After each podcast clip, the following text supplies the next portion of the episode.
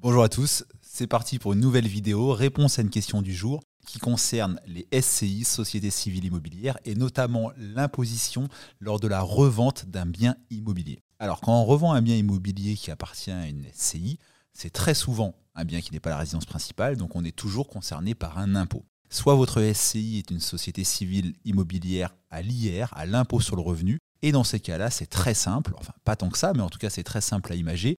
La SCI, elle est fiscalement transparente, elle a d'ailleurs, je le répète, hein, aucun avantage fiscal. On a souvent des personnes qui créent des SCI à l'IR parce qu'on leur a dit que c'était euh, magique la SCI et qui pour autant euh, bah, la SCI à l'IR n'a aucun intérêt fiscal, elle a uniquement des intérêts de gestion et de transmission.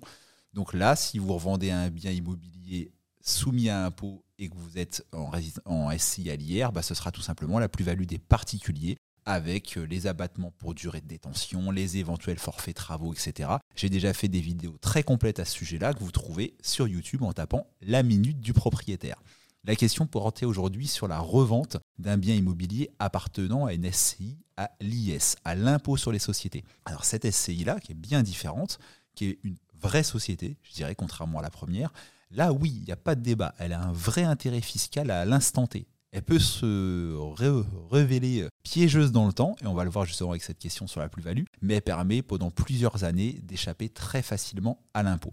Comment se fait la fameuse différence et le piège C'est à la sortie? Euh, je vous l'ai dit tout à l'heure, en SCI à l'IR ou alors quand on détient un bien immobilier en nom propre, le temps joue dans le bon sens pour l'investisseur, pour le propriétaire. Et plus le temps va passer, moins la note fiscale lors de la revente, en cas de gain, sera importante pour être au final de zéro, parce qu'on est exonéré au bout de 22 ans pour l'impôt et de 30 ans pour les prélèvements sociaux. En SCI à l'IS, c'est l'inverse. Le, temps va jouer dans le mauvais sens. La magie de la SCI à l'IS, elle est dans l'amortissement du bien immobilier, dans le fait que vous pouvez déduire tous les ans de votre résultat comptable, l'amortissement du bien immobilier hors valeur du terrain. Et ce qui fait que vous arrivez très facilement à échapper à l'impôt. Mais du coup, dans le sens inverse, lorsque vous revendez, on va comparer le prix de cession, le prix de vente, au prix à la valeur nette comptable et non pas au prix d'achat. Et la valeur nette comptable, vous l'avez compris, d'année en année, elle va baisser. Et donc du coup, la différence entre le prix de vente et le prix net, la valeur nette comptable, va être de plus en plus grand. Et donc du coup, l'impôt de plus en plus élevé. Alors il y a plein de différences par contre entre la détention en nom propre et la détention à SCI à l'IR. En nom propre et en SCI à l'IR, l'impôt éventuel, vous le payez via votre notaire lors de la vente. Le, notaire fait une déclaration de plus-value et ponctionne aussitôt sur le prix de vente, il ne vous le redonne pas, le montant direct de l'impôt à la plus-value. Donc c'est clair, c'est carré, c'est assez simple à calculer. Ça pique des fois, ça fait mal, mais voilà. En SILIS, c'est complètement différent. Le notaire va vous restituer l'intégralité du prix de vente, même s'il y a de l'impôt à payer.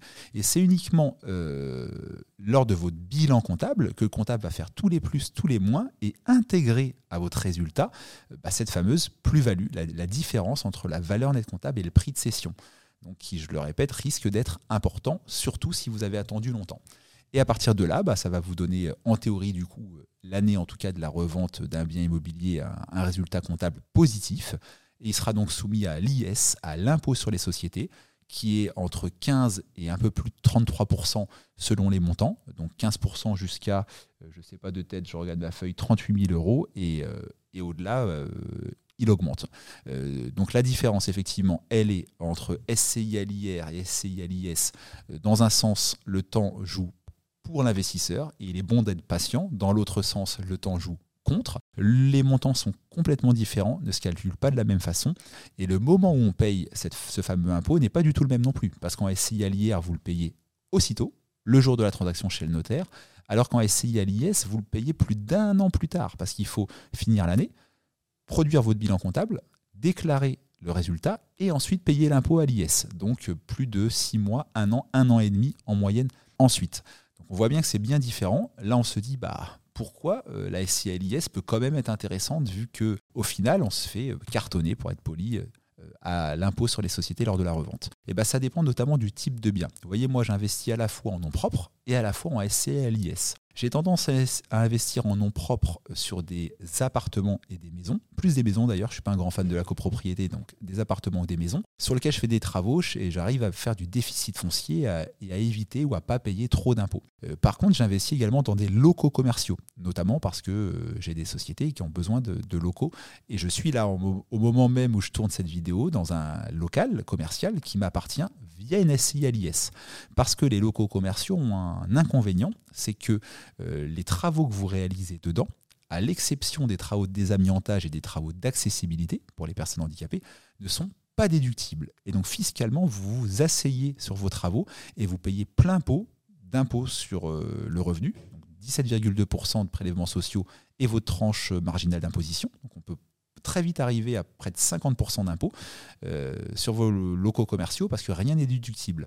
Alors qu'en SCI à l'IS, eh ben, tous les travaux que vous faites à l'intérieur du plateau, du commerce ou des murs commerciaux avant de les mettre en location, comme celui où on est, j'ai refait carrelage, électricité, etc., avant de le louer, euh, eh ben, sont euh, déductibles, amortissables selon le montant, etc.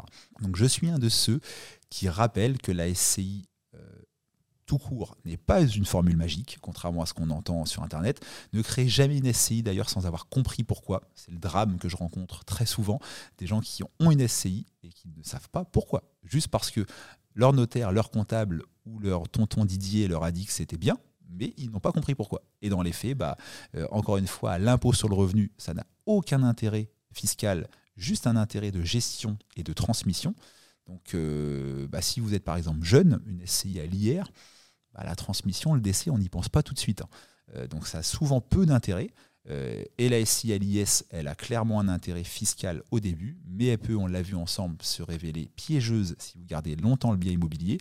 Et elle a pour moi notamment l'intérêt euh, d'existence pour investir dans des locaux commerciaux ou également quand on vient à être bloqué sur son endettement personnel par les banques parce qu'on a un encours trop important, et ben la SCI à peut être une solution pour réussir à obtenir des nouveaux financements. Alors qu'encore une fois, une SCI à l'IR, ça ne change rien. Elle est transparente fiscalement pour le fisc, mais aussi pour votre banque.